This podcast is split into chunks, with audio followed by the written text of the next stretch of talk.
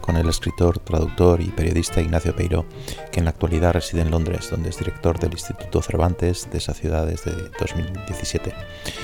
Ignacio fue redactor jefe de cultura de la Gaceta de los Negocios y ha publicado sus trabajos en prácticamente todos los periódicos y revistas culturales de España. Sus dos últimos libros son Comimos y Bebimos, Notas de Cocina y Vida y Ya sentarás cabeza, cuando fuimos periodistas, publicados por la editorial Libros del Asteroide en 2018 y 2020 respectivamente.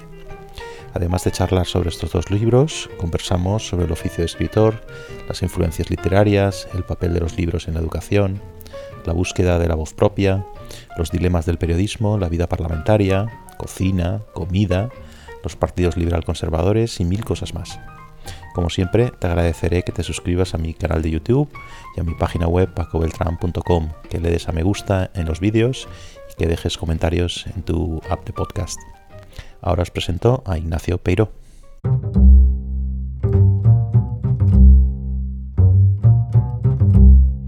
Hola Ignacio, ¿qué tal estás? Muy bien, muchas gracias. Eh, buenos días Paco y gracias por invitarme a este rato de charla no, gracias, gracias a ti, eh, porque la verdad es que el, motivo vale la pena, aparte de charlar contigo, charlar sobre, sobre tus, tus, libros, ¿no? Que los tengo, los tengo por aquí, ya los he presentado antes, pero eh, mira, tengo por aquí, comimos y bebimos. Em, notas de cocina y vida. Yo me fijo mucho en los subtítulos que, pones, dicen muchísimo. Y ya sentarás cabeza, que lo tengo también por aquí. Eh, cuando fuimos periodistas. Entonces, yo lo, pasé muy bien leyendo tus, tus, tus libros y, bueno, pues me gustaría que charláramos un poco, eh, un poco saltando de uno a otro, si quieres, y saltando hacia, hacia otras cosas, ¿no? Porque... Absolutamente, de lo que quieras. La verdad es que tus libros van de... Si, alguien me preguntara, eh, a ver, recomiéndame este libro, ¿de qué van? Tendría un problema, porque realmente hablas absolutamente de todo, ¿no? O sea, de qué ¿De qué no has escrito? Es curioso porque yo viendo alguna vez, claro, como he estado tiempo en, comunicación política, he estado en periodismo eh, y en todo tipo de cuestiones editoriales, digo, pues mira, ya el único género que me queda por tocar es el de la homilía y el prospecto farmacéutico, prácticamente, porque hemos hecho bastantes, bastantes cosas. Es cierto eso que dices, siempre también suelo decir Mm, que mis libros son difíciles de explicar, pero que espero que sean agradables o amables de leer. Eh, mm, felizmente esto no ha retraído a ningún editor, pero es cierto que son libros que no son siempre fáciles de explicar. Comimos y bebimos es un recorrido por el año gastronómico, em, sobre todo una especie de notas sobre cocina eh, que a veces son un capricho más eh, libresco o eruditesco, a veces son una nota más personal, a veces es un artículo canónico sobre un producto o sobre algo, a veces es una evocación, a veces es una pequeña ristra de aforismos. El eje que los articula es el, los, los meses del año y no hay ninguna infidelidad, es decir, no hablo de espárragos en diciembre, pero tampoco es un libro que vaya, que sea la cocina en las cuatro estaciones. Mm, es, tiene algo de, capricho, es un libro que yo al principio pensaba que se me había caído, digamos, en el caminar, ¿no? que era un, pues un libro yo creo que amable, aspiraba, digamos, a que tuviese un cierto encanto, una cierta gracia, pero, pero lo, cierto es que es un libro que con el tiempo, han pasado tres años prácticamente, no ha pasado tanto tiempo ¿no? desde que se editó, pero en todo caso eh, me parece que dentro de mi estima personal va, va ganando un, cierto peso y luego es verdad que ha, ha llegado muy bien a, los lectores con además la pequeña dificultad pues que mucha gente del ámbito digamos, de la gente que escribe en periódicos y prensa, en revistas de gastronomía, pues tampoco están deseando darte una bienvenida eh, muy calurosa. Pero aún así, tanto en ese ámbito como en de otros lectores, ha gustado mucho. Ya sentarás cabeza es em, las notas que fui tomando desde los 25 hasta los 30 años, en realidad más bien desde los 26 hasta los 31, Em, cuando como joven periodista en Madrid, incluso antes de ser joven periodista, en Madrid, simplemente siendo un joven articulista, un joven colaborador con periódicos, y hablo después de, cómo estuve en el Congreso de los Diputados haciendo información parlamentaria y de cómo estuve eh, en, la Gaceta de los Negocios haciendo información cultural. Y después también pues algo de cómo va, um, cómo entro en contacto con unos gabinetes de con los gabinetes de políticos que finalmente me llevan al, gabinete de Moncloa a, fin, principios de enero de 2012. Entonces esto mmm, es mi vida, pero es más bien la vida, mi vida, la vida ante mis ojos. Por tanto, hay bastantes lecturas, hay notas necrológicas si alguien muere, hay muchos um, apuntes, retratos, aforismos, mmm, hay de todo. Es un poco, tiene algo de crónica del día, pero también pues de espejo de las lecturas, eh, etcétera. ¿no? Yo, iba leyendo con lápiz en la mano. Eh, apuntando cosas en los márgenes, ¿no? Cosas que, a veces. Y, una, y algo que, que, salía siempre son, claro, las, las, comparaciones con otros autores, por ejemplo. Entonces, me gustaría preguntarte, eh, claro, aquí podríamos estar tres días hablando de tus influencias literarias, ¿no? Pero lo que yo veo así, y perdóname este name dropping que voy a hacer, pero veo, uh, así a bote pronto, ¿eh? No, no, no he tenido que pensar demasiado. Veo, veo a Trapiello, que, que ya te habrán, te habrán eh, comparado, te hablan eh, mencionado, ¿no? En contexto de tu escritura, ¿no? Por, por cómo escribes de Madrid. Extremadura también, que es, que es una, una, coincidencia ahí que tenéis, ¿no? El hecho de poner los nombres con iniciales, ¿no? Que es un poco invita al juego del lector de ir a pensar, estar pensando, ¿no? Eh, ¿Quién es esta persona? ¿Qué, ¿Qué, hizo este otro, ¿no? el hecho de escribir con un, con un pues 10 años después o con un, dejar un tiempo, ¿no? Pero también usas muchos aforismos, casi como Nietzsche, ¿no? Veo a Pla, alguien, un autor que también lo he visto asociado a tu, a tu, a tu nombre, ¿no? En la descripción de una, de una comida, por ejemplo, ¿no? De una sobremesa, pero también eh, creo que conocerás al, al, autor también, no sé si era contemporáneo de Pla, José María de Sagarra, ¿no? Cuando eh, uh -huh. llegaba y, y, y, describía pues, el ambiente casi de, de portuario de, de, de, una Barcelona de principios de siglo, ¿no? Eh, Gay Talesi, conoces este escritor de, eh, americano que escribía desde el boxeo hasta un recorrido de los, de los restaurantes en Manhattan. Eh, unas descripciones también hay malvadas, casi de Truman, Truman Capote. También hay como pinceladas de Thomas Bernhard, por ejemplo, porque aunque es un libro, son libros los dos muy, muy divertidos, también hay partes oscuras que son muy interesantes, ¿no? ¿Tú te reconoces en algo, en algo, en algo de esto? ¿Cuáles son tus, así, muy brevemente, eh, tus influencias? A ver, yo lo que creo que hay aquí dos puntos desde, lo que, desde los que he partido. Una cosa es lo que tú leas y lo que tú admires y otra cosa es lo que al final te influya o no, a quien te parezcas. Y después de eso, uh, hay, en fin, yo creo que nos imbricamos en una tradición y ahí cada uno hace el guiso según los ingredientes que tiene, según la tradición eh, de la que se alimenta y también con su propia mano, sus propias proporciones. Es verdad pues, que creo que estoy en una estirpe, por decirlo de un modo ciertamente pretencioso, pero solamente, digamos, desde un punto de vista lo más eh, zoológico posible, eh, que es de una cierta literatura personal, y ahí hayas citado a muchos autores que me gustan y que tienen que ver también mucho con, uh, la vertiente periodística de la literatura, como crónica, como reportaje, como ensayo, etc. Entonces, creo que a veces el, el propio género hermana, contribuye a, contribuye a hermanar. Nada se parece más a una comedia del siglo de oro que otra comedia del siglo de oro, aunque no la escriba el mismo, el mismo autor sí que me reconozco más que en autores que también, o que ojalá, en algunas de las cosas que dices, por ejemplo, yo rara vez hablo del humor en, en, lo que escribo, pero porque es que escribo, creo, desde el humor. O sea, de alguna manera, mi visión del mundo, mi visión del mundo a través de la escritura no se entiende sin el humor, quizá pues porque al escribir quiera pasármelo bien. Un punto de corrosión, pues puede haber. Yo creo que intento hacer un cierto control de daños, o sea, intento al final ser un poco piadoso de alguna manera. No sé siempre lo consigo. También sé que no, que puede haber filo, pero creo que no hay sangre, en general, en lo que digo.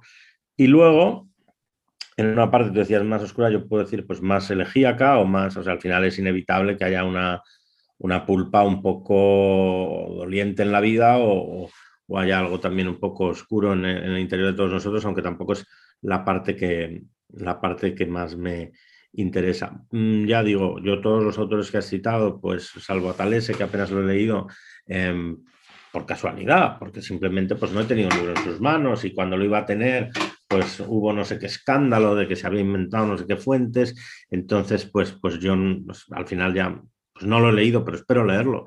Mm, también es un señor que a mí me parece que mm, cuando salió como que nadie lo conocía y de pronto, eh, bueno, todo el mundo llevaba 10 años o sea, lo seguía desde que eh, emborronó las primeras cuartillas. Y yo digo, bueno, pues a mí me interesa, yo no tenía ni idea de quién era este señor, pero resulta que todo el mundo debía de leerlo, eh, ¿sabes? En el New Yorker, ¿no? Bueno, pues por ejemplo, sí que hay cosas de Tom Wolfe que creo que son... Todos los escritores tienen una retórica limitada. Tom Wolfe también, em, Azorín también, todos. Pero dentro de esa retórica limitada tenemos que movernos, ver si hay un mundo propio del autor o no lo hay. Y ese mundo propio, aunque tú estés más emprendado con unos autores o con otros, esa vida, ese mundo propio, al final es intransferible. Hay un, ahora iremos al humor porque, porque esto eh, es así como me llega a mí como, como lector, como lo estás describiendo, pero hay otra cosa también. Sí que creo, sí que, creo que también lo importante es, claro, pues se habla mucho de quién te influye, quién admiras, lo que sea, Claro, a mí lo que me interesa, mm, con perdones, por modesta que sea, es tener mi propia voz, ¿no? Eso es lo que yo creo a lo que debe aspirar de alguna manera un escritor, o no debe aspirar, o la tienes de alguna manera o no la tienes. Digo, conforme pasan los años, es normal que al principio eh, cantes, con, intentes cantar con la, con la voz de otro. Y también otra de las cosas que me han gustado y que quizás están más ocultas, ¿no? Sea, y Baroja, por ejemplo, son autores, y Valentí Puig, pues que son autores, y José Carlos Job, en los que sus sensibilidades me han enriquecido mucho y les admiro mucho, todos ellos. Eh, pues eh, lo que decía, ¿no? que ahora iremos a, la, cosa del humor, ¿no? que es algo que también destaca eh, en, en, ambos libros, ¿no? Pero hay otro que a mí me, hay otro aspecto que a mí me llama mucho, que es el paso del tiempo. ¿Cómo describes el paso del tiempo? Eh, no es que digas aquí pasa esto y después pasó lo otro, sino parece que como, fíjate, esto es una, lectura muy, muy personal, ¿no? Los lugares que describes, de los que hablas, parecen estar en el mismo plano temporal casi, ¿no? Hablas de una cosa, después vas a hablar de otra cosa. Pero el paso del tiempo se ve, por ejemplo, en cosas como las estaciones, ¿no? Eso se ve muy claro en comimos y bebimos, ¿no? Eh, hablas de frutas de temporada, eh, hablas de las cosechas y entonces uno se da cuenta que ha pasado el verano al otoño. ¿No? Mm. Eh, y luego hablas también mucho, se nota mucho el paso del tiempo en, tu mirada hacia ti mismo, ¿no? O sea, van, cambiando también. El, tú que describes es, es distinto de, un año a otro, ¿no? La mirada, esa que posas y te das cuenta que ya estamos en un año distinto, más allá de que sepamos que estamos en 2006 o, 2000, o 2008 o lo que sea, ¿no? Eh, ¿Tú, tú qué, importancia le das al, paso del tiempo en lo que escribes? Bueno, creo que es una observación muy pertinente porque creo que la literatura y, y el tiempo son cosas que tienen muchísimo que ver. Bueno, al fin y al cabo, la, vida humana es, es tiempo, ¿no? Em, y eso tiene unas repercusiones tremendas, tremendas. Em, yo creo que en Ya sentarás cabeza, o sea, creo que en Comimos y Veímos hay una, algo que a mí me gusta, o debería haber algo que a mí me gusta mucho, que me atrae mucho, porque creo que contiene una cierta verdad profunda, que es que no olvidemos el campo, que no olvidemos la naturaleza, que no olvidemos eh, que haya un cierto componente, por muy urbanitas e incluso refinados o escépticos que seamos, que no olvidemos ni de dónde vienen las cosas, ni, el paso del tiempo, etc. Y por eso creo que es verdad, o sea, por eso creo que el, campo es algo importante, importante y está ahí porque el campo es lo que nos devuelve, por redundante que parezca, eh, salir al campo es lo que nos devuelve a a la naturaleza y a un mundo menos domado y a unas bellezas a las que ya estamos menos acostumbrados. Y también a tener otra mirada más tranquila, más agradecida a veces sobre las cosas, a veces también una mirada más de, de criatura aterida, porque, porque, bueno, porque vemos que ¿sabes? Que no todo depende de, nosotros, que no todo es que el 27 llega a su hora, etc. Y luego, em, en, en Ya sentadas y cabeza, sentadas cabeza lo que pasa es que, claro, hay una evolución también personal. Quiero decir que de los 25 a los 30 cambias mucho, yo creo que cambiamos todos y desde luego yo también. Y es que además yo creo que también cambia hasta un poco el modo de escribir, ¿no? Y eso es algo que a mí es de lo que más me ha sorprendido al verlo. Y luego también está otra parte mucho más personal ya, que es un sentimiento, pues es un poco elegíaco, que no es ni mucho menos original, del, paso, del, paso del tiempo. Claro, que tiene que ver con la memoria, que tiene que ver con el sentimiento de finitud, etcétera, etcétera. Y yo creo que, se, eh, que, ahí se, se, junta con lo que hablamos del, del humor, ¿no? Yo, yo también veo lo menos que en lo que, exactamente lo que estás diciendo, ¿no? Que la evolución de lo que estás contando, hay una evolución de lo que estás contando, ¿no? Quizá te vuelves un poquito, ahora me dirás si estás de acuerdo con, esto, un poquito más cínico, no sé aquí muy bien si, si esta sería la palabra, un poco más desencantado quizá con el paso de los años. Y esto también impacta en el, en el tipo de humor ¿no? que hay desde el principio hasta el final, pero quizá tiende más a, cosas descacharrantes de, desperpento, ¿no? Como hay narras eh, una, visita a un programa de televisión, por ejemplo, hay un festival de jazz, eh, que son, eh, hay, también una descripción de los bares de carretera. Estoy saltando un libro a otro. a mí me recordaba esto a, cosas de, Azcona, por ejemplo, ¿no? Del, guionista, mm. o, casi casi de, Quevedo, ¿no? En la, en la finura de lo que llamabas antes, no sé, lo del, lo del el, puñal, pero no hacer sangre o algo así, ¿no? ¿Tú te, tú te, ves en esto que, que, yo veo como lector? Ah, yo podría tener, un, digamos, una pluma satírica bastante bestia. Eh, bueno, yo intento eh, extraer una cierta comicidad de lo, de lo real y me, me gusta mucho verlo lo real a modo de un teatro también, ¿no? Eso es verdad que es quizá una visión un poco barroca del asunto, pero bueno, al fin y al cabo es un defecto eh, de fábrica o es un, más que un defecto, es, es bien incluido de serie un punto de, barroco en, y, no pasa nada, el barroco es complejidad, el barroco es concede, el barroco es maravilloso y además el, fin, no, no vamos a entrar en, en lo que es el barroco, ¿no? Porque muchas cosas a la vez, y, pero sí que me interesa decir que el barroco también es hijo de la tradición clásica. El barroco es hijo de la tradición clásica y tú tienes al más barroco de todos, que es a la vez el más clásico, el que más bebe de los clásicos, como es Góngora. Si me preguntabas pues, por, ese sentido de la, comicidad, es verdad que yo creo que puede haber eh, un humor a veces, y por ejemplo en Bomba y Circunstancia, que es, un libro creo que tiene, pues, como parece propio, pues pues quizás sea un humor un poquito más fino, un poquito más snob, etcétera. Eh, y en ocasiones, pues claro, si hablas de gasolineras, pues, pues, pues claro, no vas a ser como si fueses el duque de, de Norfolk, ¿no? Pues, pues hay que hablar de los botijos. Es que, oiga, es que tenemos un país donde es que hay botijos que terminan en tricornio y otros que terminan en un falo. Es que, claro, es una cosa, pues, pues si no... Mm, y luego la comedia humana de, de, Madrid, etcétera. Sí, a mí eso me, me interesa, me interesa mucho. Eh, me gusta mucho. Y sí, sí, sí. Ah, sí. pero sobre todo intentas describir, ¿no? Es, que es lo que decía Pla, que era más, más difícil de todo. Y luego también hay una, eh, desde luego se ve una, podemos llamar una adolescencia, si comparas por lo menos con los adolescentes de ahora o los jóvenes de ahora, un, poco atípica, ¿no? Donde hay mucha lectura y, escritura, ¿no? Si me dejas hacer un salto, por ejemplo, estaba leyendo ayer eh, justo, eh, precisamente en el Reino Unido, donde, tú estás, eh, estaba leyendo que la Universidad de, de, Hull está prohibido que los profesores resten puntos por las faltas de ortografía. Con la Universidad de Londres, en el SOAS, los estudiantes intentaban prohibir que se estudiaran Em, cursos con un contenido de filósofos clásicos porque eran demasiado blancos, ¿no? Platón y Aristóteles, etcétera, ¿no? Está también la cuestión de la, de la, de, la cultura de la cancelación, etcétera. Todo esto que llamamos woke. ¿Qué generaciones con estas restricciones que a mí me parecen una locura? Eh? ¿Qué generaciones van a salir de todo esto? Generaciones que, no, que ya no pueden leer a los clásicos, para las cuales se les está diciendo que la ortografía no importa, ¿no? que pueden escribir como en la jerga que quieran. ¿no? Entonces, no vamos, es, desastroso.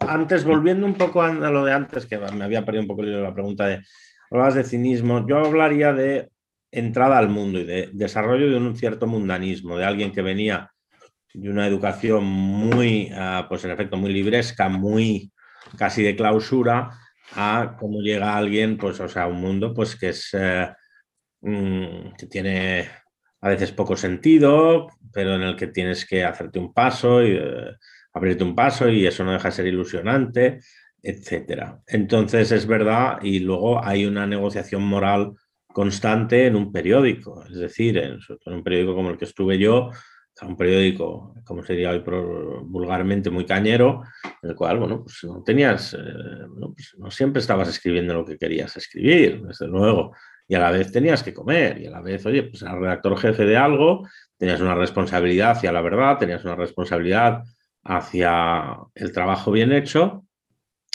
eh, pero estabas cada día enfrentándote a tus propias creencias e intentando encontrar, intentando encontrar el modo de hacer las cosas bien hechas y salvaguardar tus ideas, prestigiar tus ideas, el modo en que las hacías y ver si todo eso era posible. Y la verdad es que no siempre lo era. En, cuanto a las educaciones, creo que es verdad que yo soy todavía de una educación totalmente libresca, prácticamente ni cine. A mí lo que me gustaba y lo que me gustó y lo que me descubrí eh, de pronto fue el, lenguaje, eh, desde niño y más en concreto la, poesía, y dije, bueno, yo quiero ser esto. Estaba, era a mí eh, lo, único que me, que, me interesó, de verdad. Bueno, me gustan muchas más cosas, la pintura, pero eh, al final, detrás de todo está la palabra. Detrás del cine también está el guion, detrás del arte está lo que pensamos y lo que decimos sobre el arte, etc. Eh, y la historia de las ideas. Yo creo que te tienes que hacer tu camino, porque al final a todos nos sobrepasa la cultura de nuestro tiempo. Es imposible estar, o sea, te crees que estás a la última y ya ahí ya estás a la penúltima. Entonces, yo no creo que para ser una persona culta tengas que estar siempre a la paz, como se decía antes, sino que tienes que hacerte tu camino. Y también diré una cosa, es que tenemos una buena tradición de qué es lo que hay que leer. Eh, nosotros tenemos una suerte enorme porque ahora mismo hay unos escritores pues, pues maravillosos, tenemos pues, unos escritores magníficos, hay gente que escribe y que piensa fenomenalmente bien.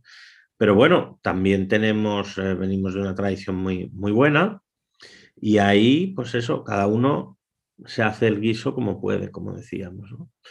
Y, eso es lo, interesante, pero sí, es verdad. Y en cuanto a, o sea, yo creo que una vez la educación se separa del libro, pues pierde mucho, pierde todo. Están haciendo otras cosas, pues es pues gincanas y tal, y bueno, pues, pues aprenderán es que todavía creo que la escuela se va a aprender. Eh, luego, por derivación, aprendes otras cosas, no por derivación, pero no, no, ustedes, las declinaciones, ustedes tal, en cuanto a la cultura de la cancelación.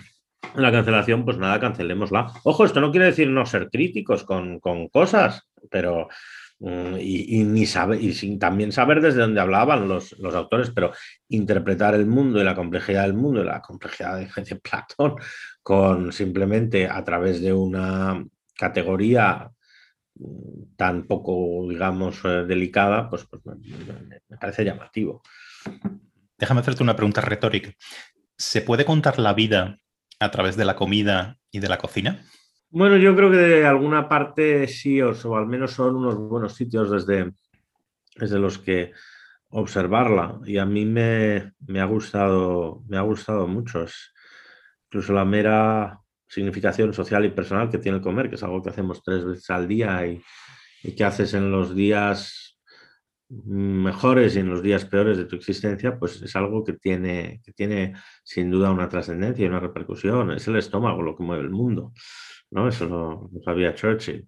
Em, entonces eso tiene una importancia indudable. Todos los ritos, todo lo celebratorio, todo lo consolador que puede tener la cocina, todos los la ritualización social, el, el esnovismo, que además es un esnovismo que a veces hace avanzar las cosas, Ah, es, realmente es muy interesante. Lo que, lo que dicen la relación de las ciudades con sus sitios y de los sitios con las ciudades, etcétera, etcétera. Tú dedicas bastante parte de, tu libro en Ya se las cabezas. Eh, tú eras eh, cronista parlamentario, digamos, periodista parlamentario. Entonces, hay una, toda esta parte en la que describes el mundo político con, con Zapatero, con Rajoy, ¿no? Eh, leemos allí pues, los mm, pequeños vicios, pequeños o grandes, vicios políticos, unas pequeñas corrupciones, ya ves el desastre económico que se cierne. Bueno, mirado todo esto desde, desde el 2020-2021, eh, casi da un poco de, te salta una pequeña nostalgia, ¿no? Casi, ¿no? Casi ternura, diría, diría yo, una, eh, nostalgia por ese tiempo, ¿no? Eh, porque es casi es, el preludio de la España de ahora, ¿no? del, gobierno de Sánchez, etcétera, ¿no? Si tú fueras, vamos a hacer este ejercicio, si fueras un cronista parlamentario hoy, ¿qué cambios destacarías desde esa época inmediatamente anterior ahora? ¿En qué te fijarías? Ahora todo es muy distinto, porque antes yo todavía estaba en un. Era un mundo en el que había. en el que estaban los dos grandes partidos y desde entonces ha habido una tremenda, ah, una tremenda eclosión ¿no? de, nuevas formaciones, etcétera. Antes era, todavía había un cierto, digamos, clasicismo desde ese punto de vista. Y, por ejemplo, yo me acuerdo, y es que no es hace mil años, es que es hace diez o poco más de diez, cuando que alguien fuese sin corbata al hemiciclo, mm, daba de qué hablar. Entonces, pues todo ha cambiado muchísimo. Y yo debo decir, a riesgo de parecer un carroza, tampoco creo que haya cambiado enormemente a mejor. Pero de todas maneras, lo que es esa comedia del Madrid y del patio del Congreso, eso ha cambiado un poco. Y bueno, luego, por supuesto, Fernando Jauregui, que sigue estando allí. Y la Cernuda y gente. Está muy bien que esté. Otra cosa que da que, de la que eh, no se habla demasiado, porque como sabes, la gente que se llamaba conservadora, no, no conservadora, se llamaba de derechas, casi parece que ha desaparecido. Ahora nadie es de derechas, ¿no? Eh, ¿No crees que a veces tenemos esta, o se pinta esta caricatura, la caricatura del conservador, como un tipo prejuicioso, meapilas, con un sombrero de, copa y puro, si quieres? Y, yo creo que esto es, es, muy equivocado porque yo creo que estamos ante, eh, no sé qué pensarás tú, ante el conservadurismo como es en España, más liberal de nuestra historia, ¿no? O sea, racistas, homófobos, aquellos que en general fruncen el ceño ante la evolución liberal de las costumbres, son una minoría. Y no una minoría muy, muy vocal tampoco, ¿no? Entonces, ¿qué diferencias existen hoy entre, entre los conservadores y los no conservadores, por ponerlo así, ¿no? ¿Qué, qué, dirías que es ser conservador hoy? en España en España, en primer lugar, siempre se había hablado de las derechas. En segundo lugar, creo que hay un gran éxito de la democracia española que es aglutinar a toda la derecha y hacerla centro-derecha bajo unas siglas políticas. Eso en un momento dado, todos nos cansamos del bipartidismo. Hubo una gente que venía a dar lecciones cada día de cómo había que hacer política. Hay que ver dónde están ahora, por cierto. Eh, todos los días, todos los días, de todas horas dando lecciones de cómo había que hacer y de que los vicios del bipartidismo, etcétera. Por supuesto había muchísimos vicios.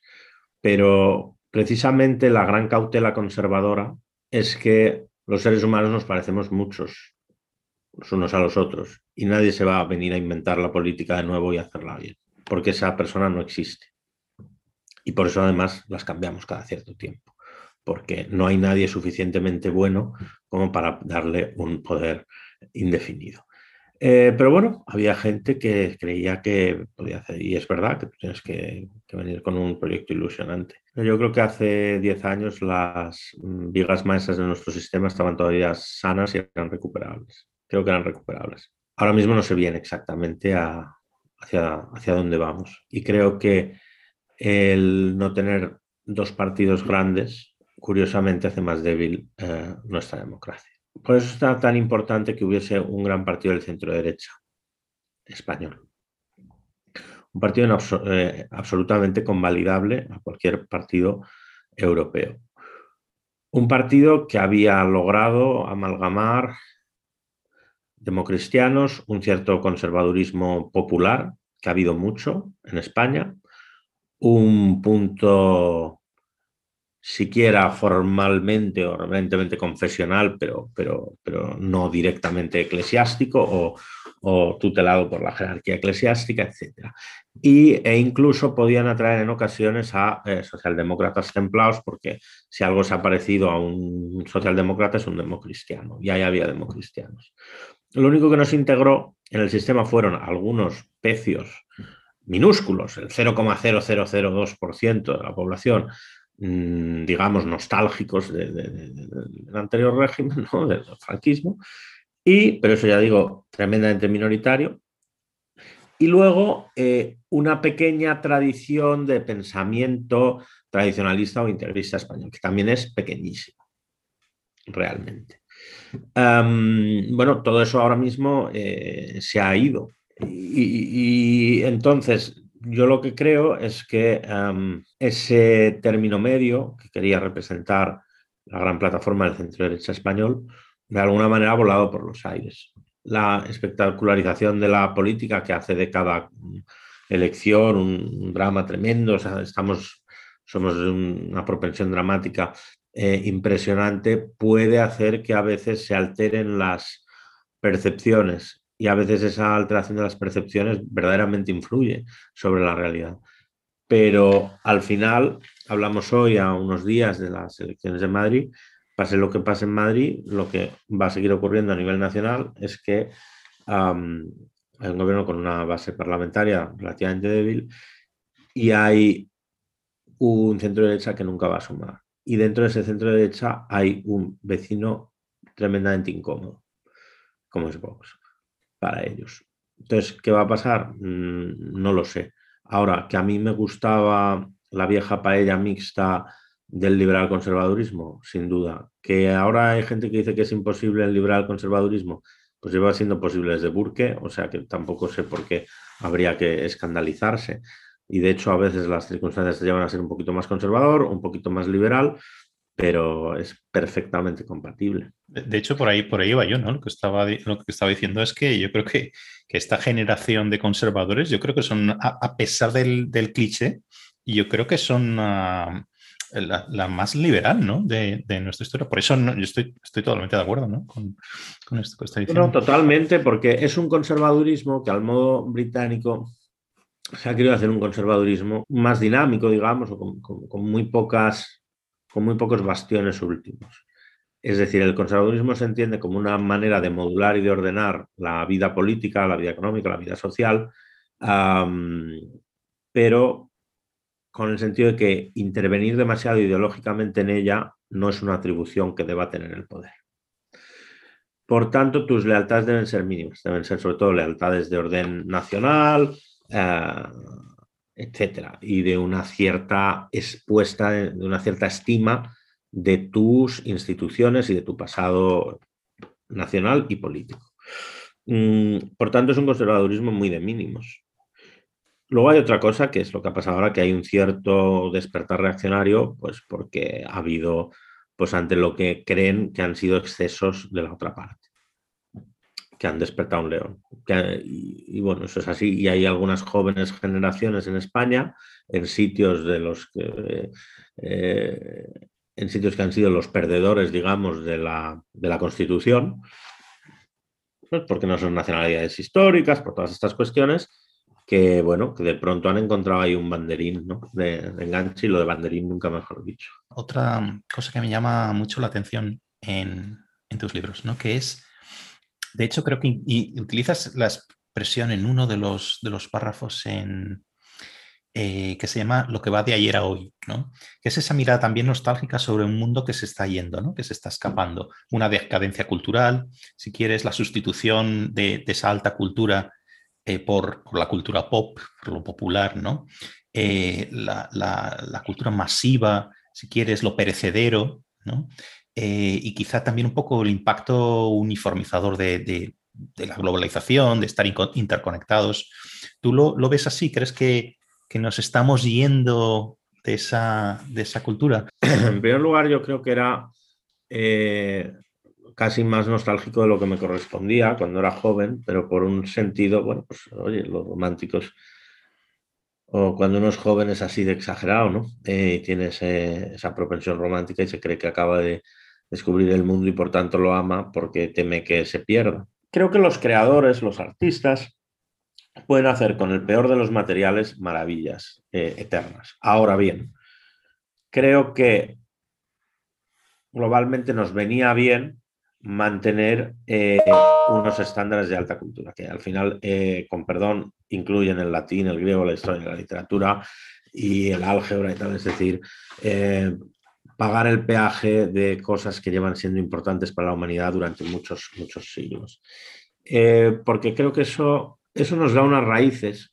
Y si no tienes raíces, pues luego es mucho más fácil que seas manipulado.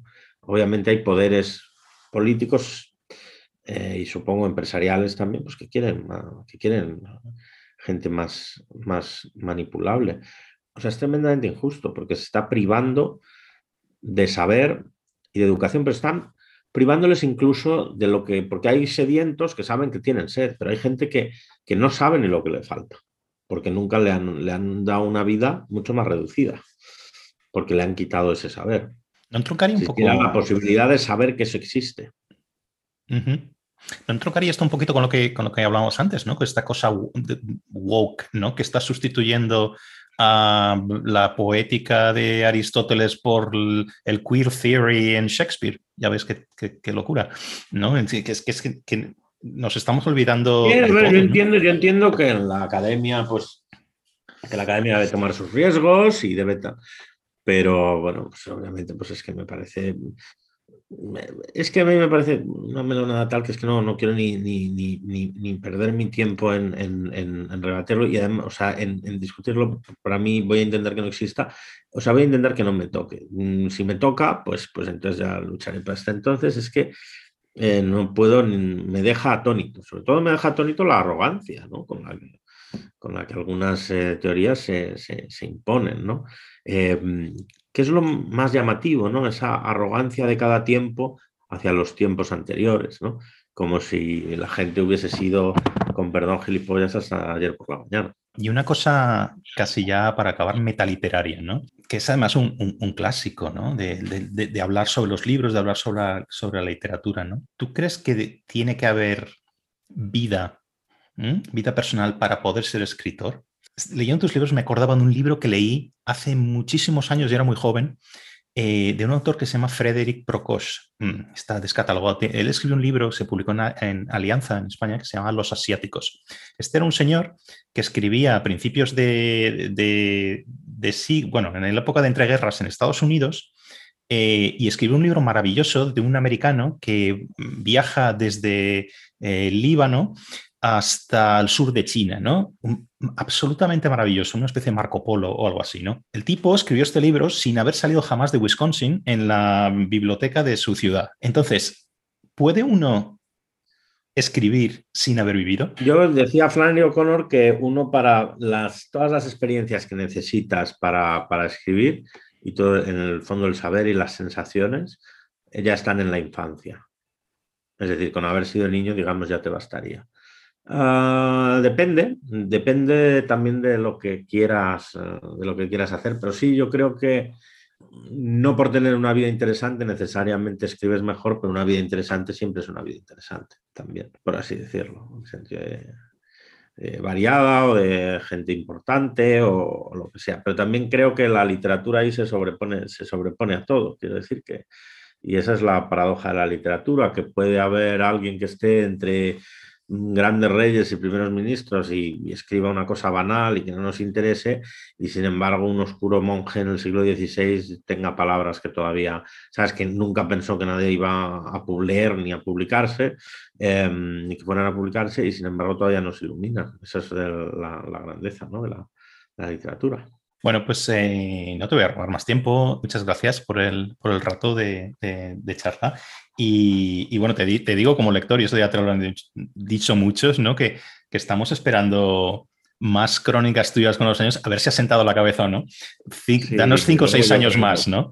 Yo creo que sí, yo creo que al final se termina por sentar un poco, aunque también es bueno que, que haya siempre un poco de la cabeza pájaros, ¿no? Que decían antes para, para, tener todavía un poco de fantasía y de ilusión. Pero muchas gracias a ti porque, claro, todo lo que sea que le hagan reflexionar a uno sobre lo que hace, pues supongo que es, que es bueno, ¿no? A veces. Muy bien, pues muchas, muchas gracias y un fuerte abrazo.